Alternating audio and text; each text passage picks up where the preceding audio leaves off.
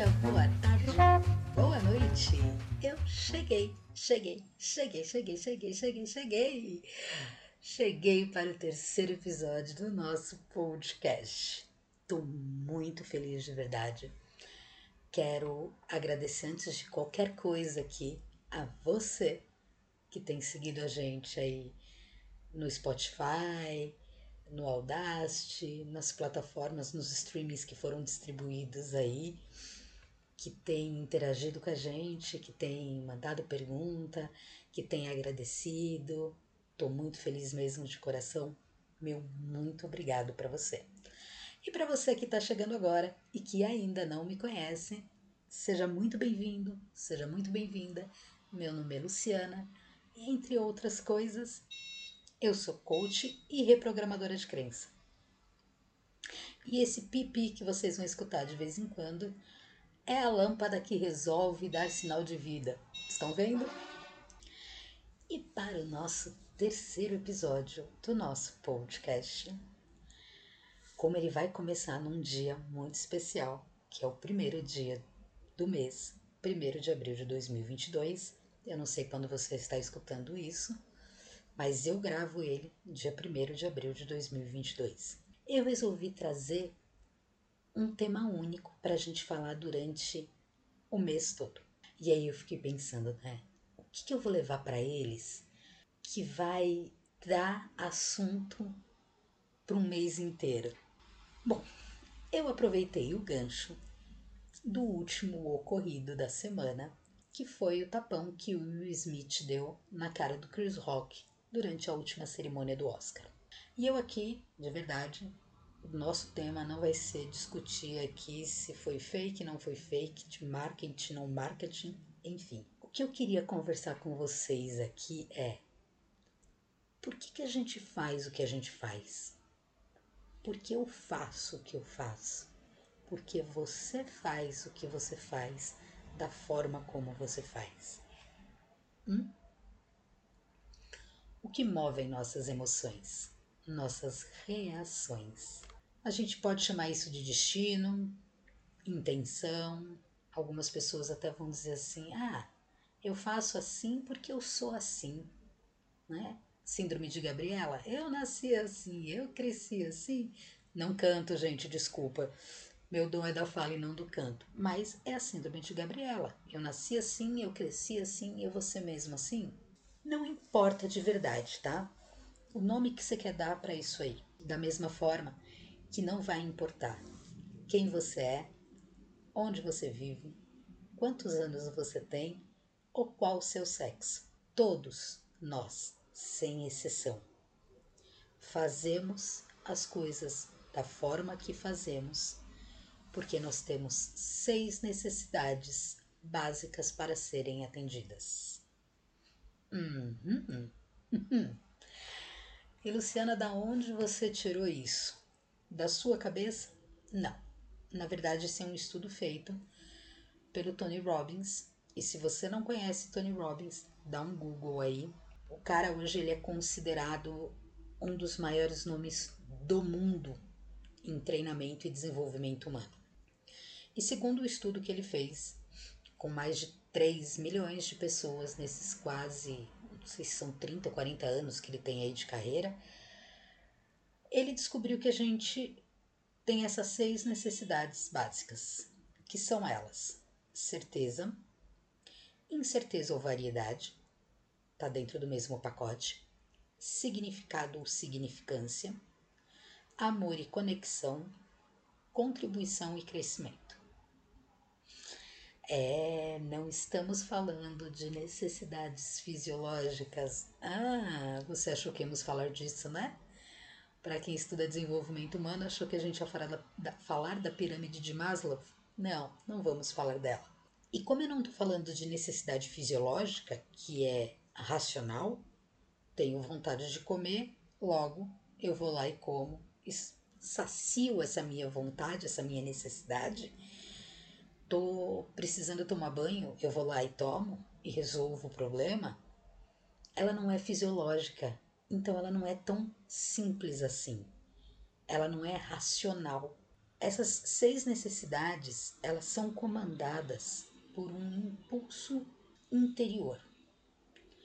Como ele define, uma força invisível, uma força que nos move a fazer as coisas e que depois, depois que você faz, depois que você fala, separa, volta duas casas para trás e se pergunta: por que eu fiz aquilo?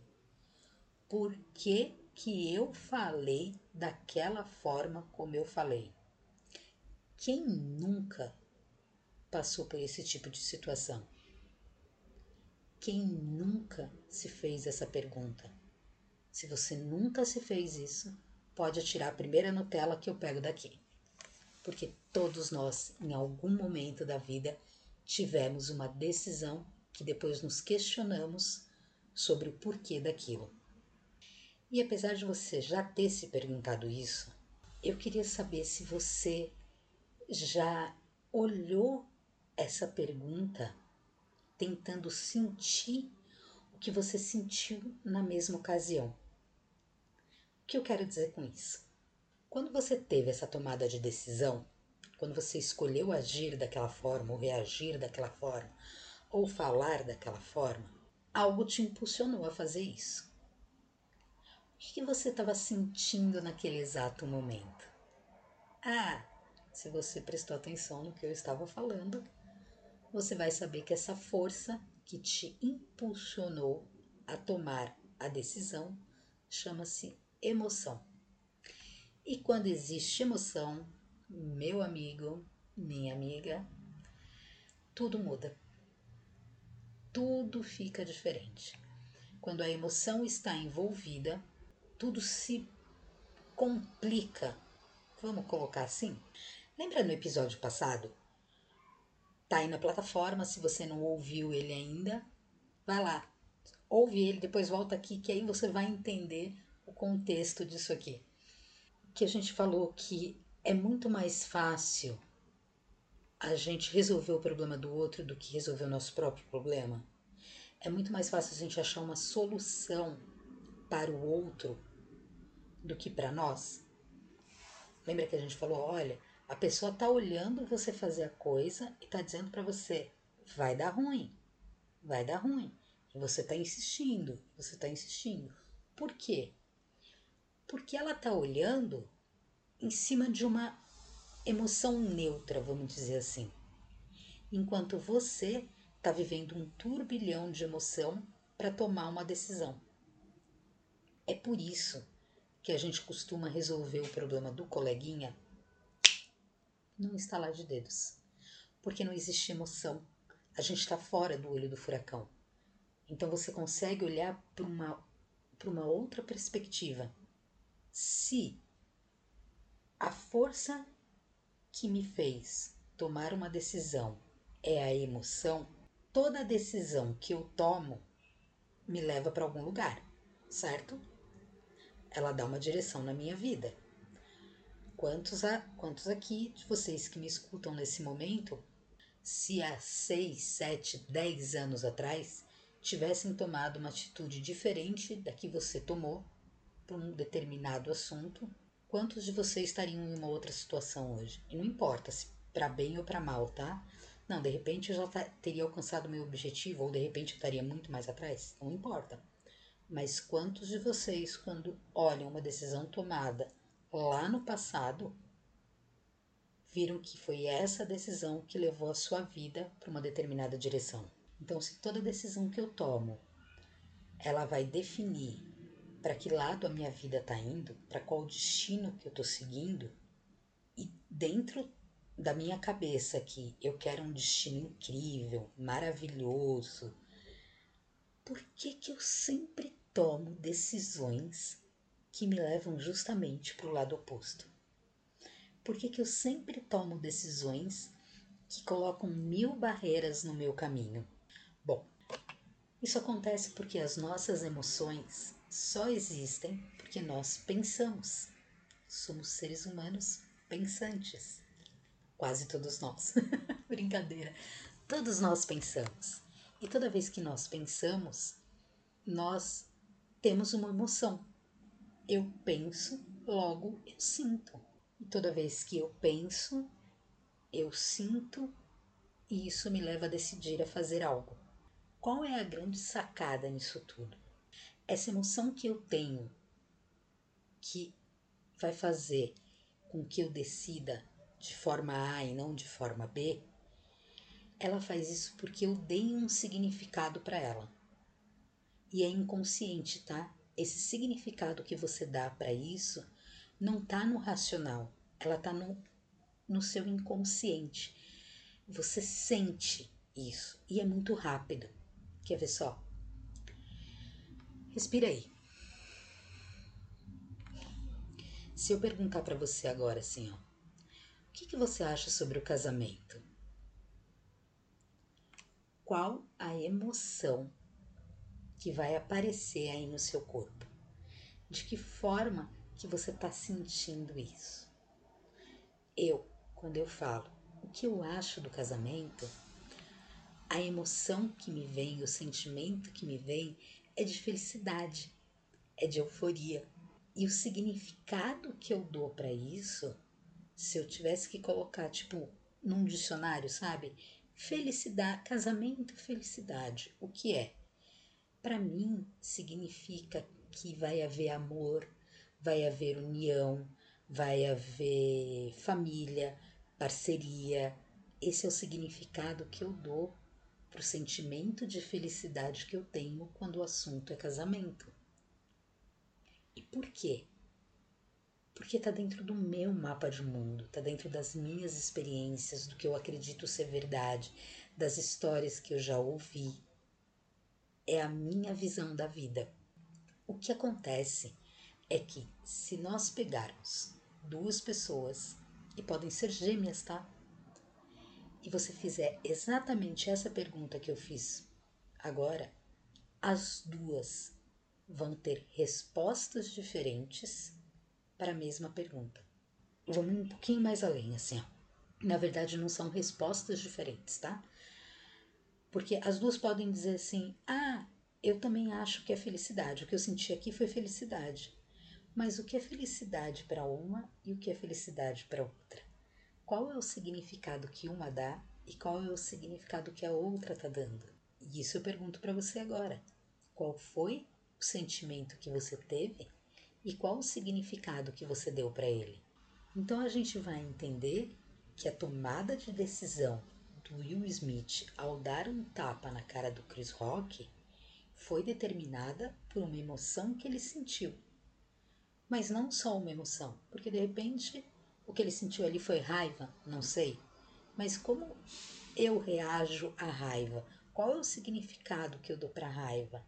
Raiva para mim significa XYPTO. De repente para ele não. Significa outra coisa. E aí a tomada de decisão dele, a ação dele foi levantar e dar um tapa na cara do Chris Rock. Então, o que levou ele a agir da forma como ele agiu? que a gente vai perceber com tudo isso é que nós temos um padrão.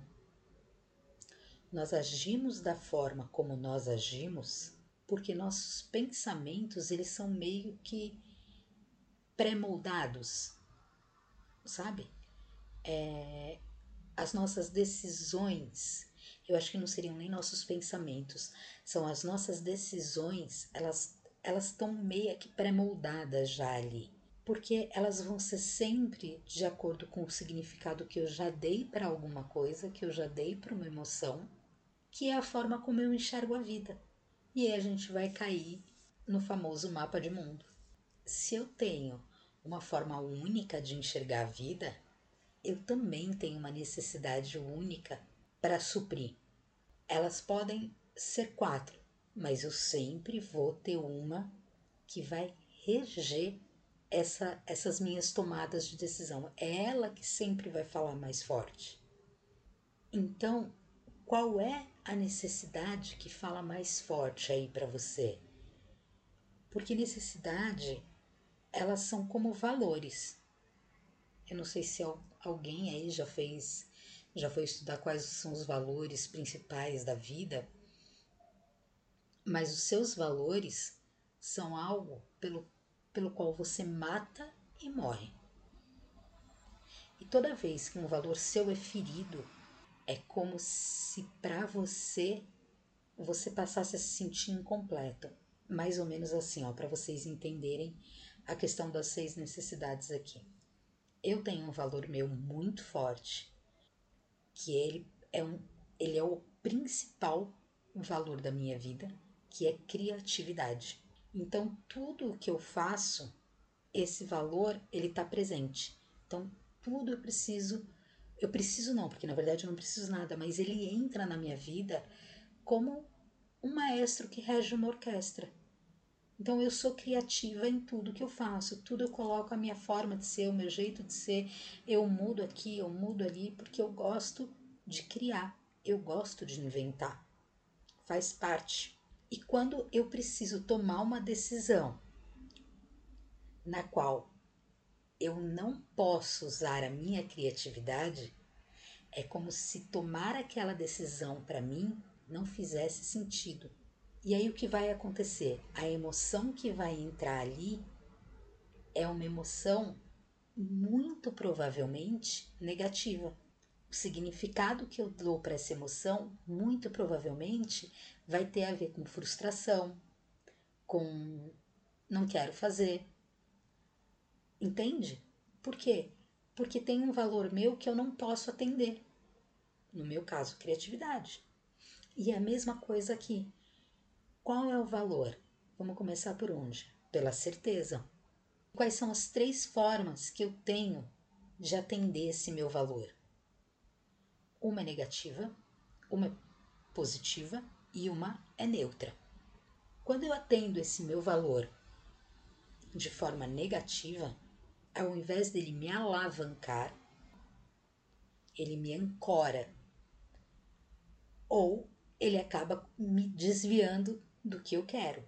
E aqui é onde entra a parte que eu mais gosto, porque aqui é onde eu coloco a minha experiência para vocês. Senão não teria o menor sentido, de novo, eu estou fazendo esse podcast. O que é a certeza para mim? Se o Tony define certeza como a necessidade de evitar dor ou manter o conforto, e ele diz que a gente tem as três formas de atender, positiva, negativa e neutra, para mim, quando eu atendo a minha necessidade de certeza de uma forma negativa, é quando eu me coloco na zona de conforto. E por que isso? Zona de conforto é um espaço onde nada acontece, nada se movimenta. É um espaço que não abre para possibilidades. Você ali, você está sempre no controle.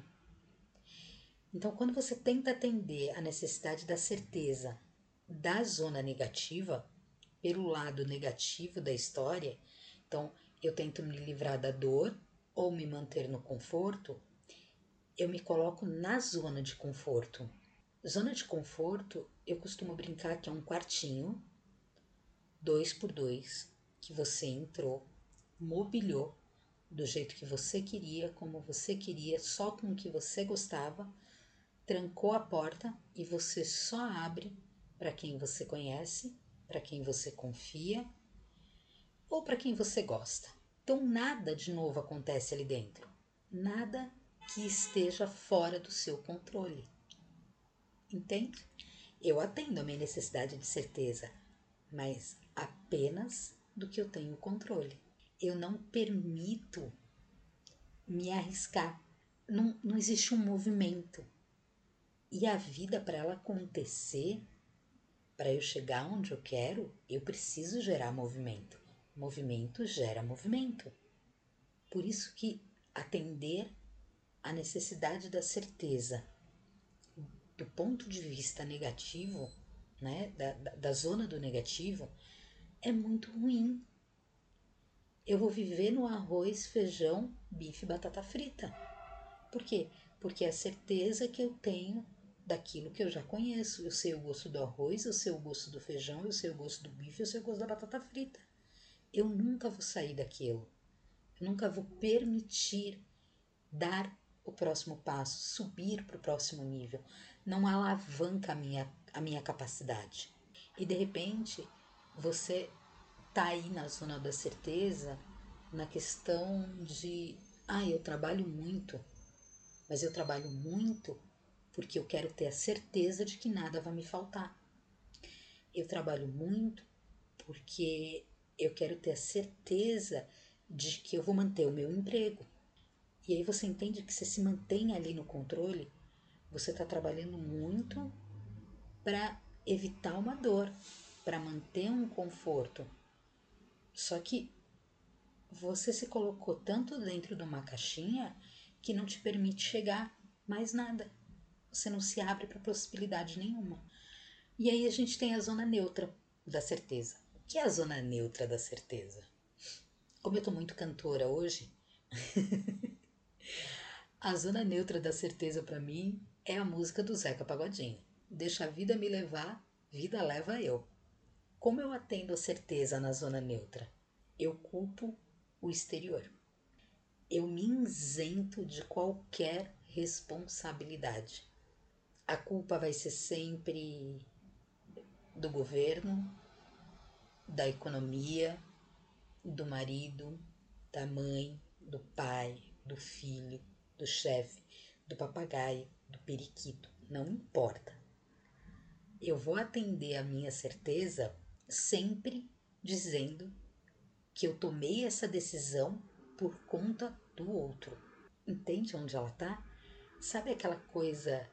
Tem uma frase que o pessoal da zona neutra, quando atende a necessidade da zona neutra da certeza, usa muito, é a eu tinha certeza que isso ia acontecer, porque comigo é sempre assim.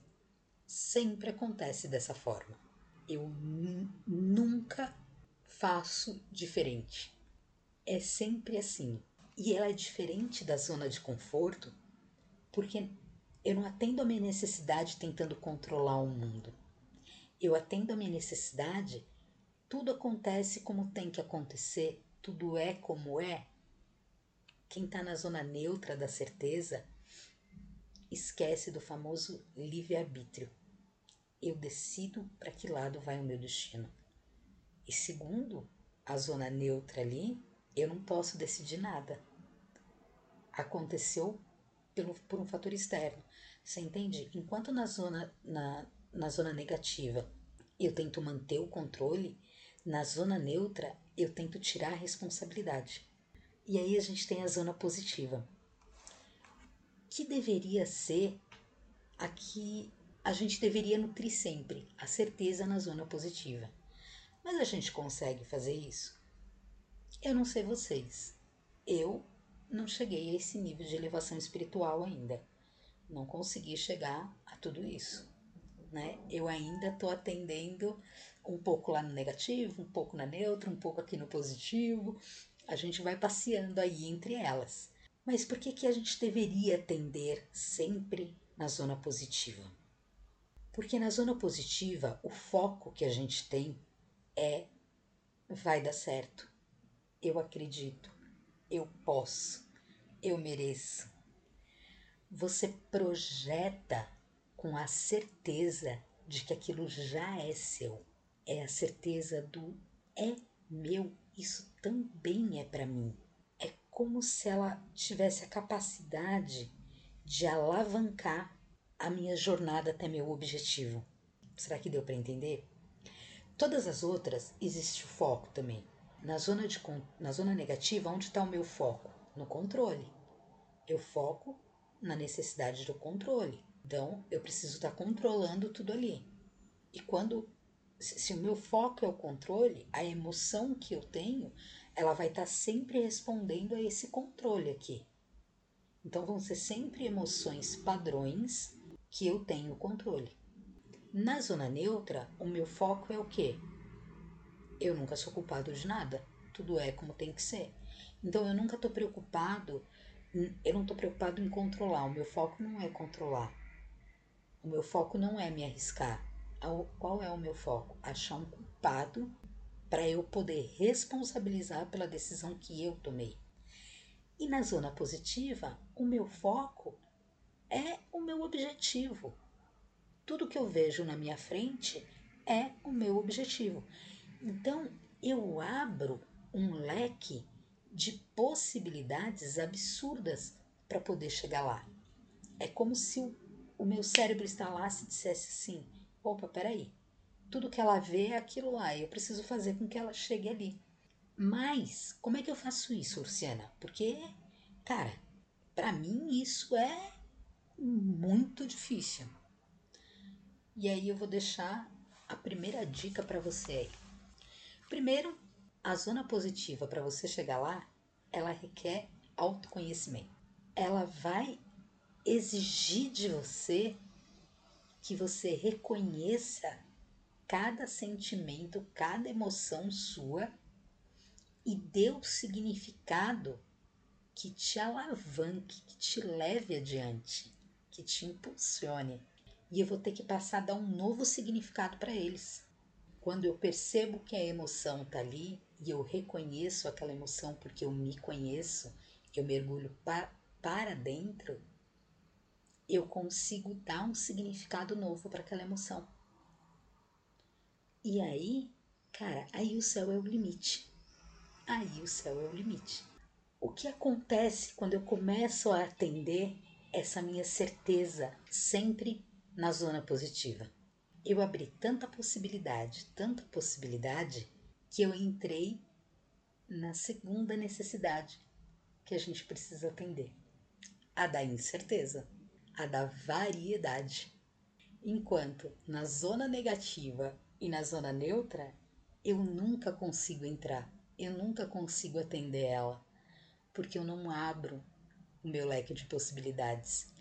E se eu não abro o meu leque de possibilidades, de alternativas, eu não tenho como atender a necessidade da incerteza, da variedade. Só que é a lógica. O ser humano, ele, ele precisa da incerteza, ele precisa de variedade em algum momento come arroz e feijão todo dia. Arroz e feijão no café da manhã, arroz e feijão no almoço, arroz e feijão no jantar, arroz e feijão na ceia. O que vai acontecer depois de um mês? Você não vai estar mais aguentando ver o arroz e feijão. Você vai estar implorando por um macarrão, por um pão, por uma salada, por qualquer outra coisa, menos arroz e feijão. E aí a gente entra na incerteza mas a incerteza ela fica para a próxima semana, para o nosso próximo podcast.